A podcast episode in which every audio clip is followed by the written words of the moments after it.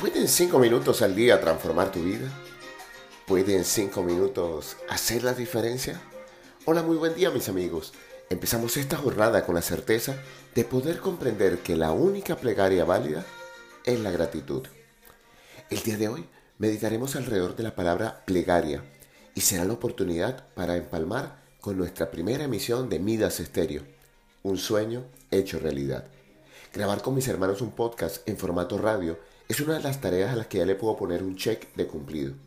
Por eso cada domingo nos apartaremos un poco de aquello que lleva el hilo conductor de la temporada para revisar alguna expresión de la sección Te acuerdas de. Pero como es habitual, empecemos por la historia de esta palabra. Plegaria viene de precaria, algo precario, pobre, provisional, obtenido a base de ruegos y súplicas. Su raíz es precis, que significa ruego, súplica son familia de esta palabra postular y postulado. Y que queda aquí registrada esta sentencia. Una plegaria es una postulación al cielo.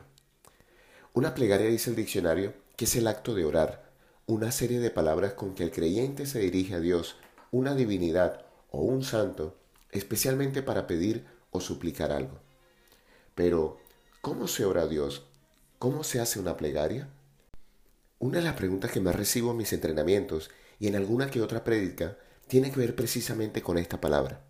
Luisga, ¿cómo se puede orar de la mejor manera posible?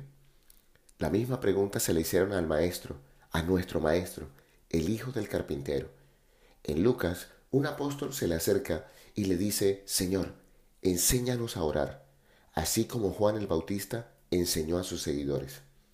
Qué linda petición la de este apóstol del cual no tenemos su nombre. Enséñanos a orar. Y después de enseñarnos su famoso Padre nuestro, va a terminar con esta declaración. Por eso les digo esto. Pidan a Dios y Él les dará. Hablen con Dios y encontrarán lo que buscan. Llámenlo y Él los atenderá. Porque el que confía en Dios recibe lo que pide, encuentra lo que busca y si llama, es atendido. En Mateo, la instrucción para orar incluye la privacidad para lograr mayor intimidad. Pero tú, cuando ores, entra en tu aposento y cuando hayas cerrado la puerta, ora a tu Padre que está en secreto, y tu Padre, que ve lo secreto, te recompensará. La clave para orar es pedir con humildad, sumisión y vehemencia. Pero eso, debo confesarles que la oración de plegaria que más me gusta de nuestro texto sagrado se encuentra en la resurrección de Lázaro. Después de un diálogo de fe verdadera con Marta y María, Jesús les respondió, ¿no te he dicho que si crees verás la gloria de Dios? Y quitaron la piedra. Jesús levantó los ojos al cielo y exclamó, Te doy gracias, Padre, porque me has escuchado. Yo sabía que siempre me escuchas, pero lo he dicho por esta gente, para que crean que tú me has enviado. Al decir esto, gritó con voz fuerte, Lázaro, sal fuera. Gratitud y certeza de lo que se ha de recibir. Allí está la clave de la plegaria que agrada a nuestro Dios. La canción de esta meditación es la que nos acompañó en nuestro primer capítulo de Midas Estéreo, del grupo clase Mi Plegaria, que dice así. Oye bien mi plegaria, que nace de mi dulce amor. Va con el fin de decirte lo que te amo yo, dulce amor.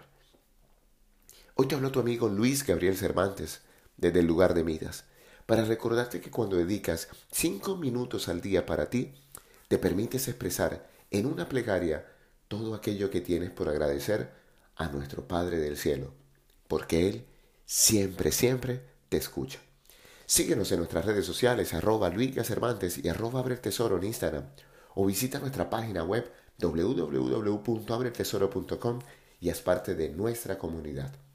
Agradezco sintonizar a partir de hoy y cada domingo Midas Estéreo, en donde Javier DJ, Hotel Bro y este tu servidor estaremos amenizando tus mañanas dominicales.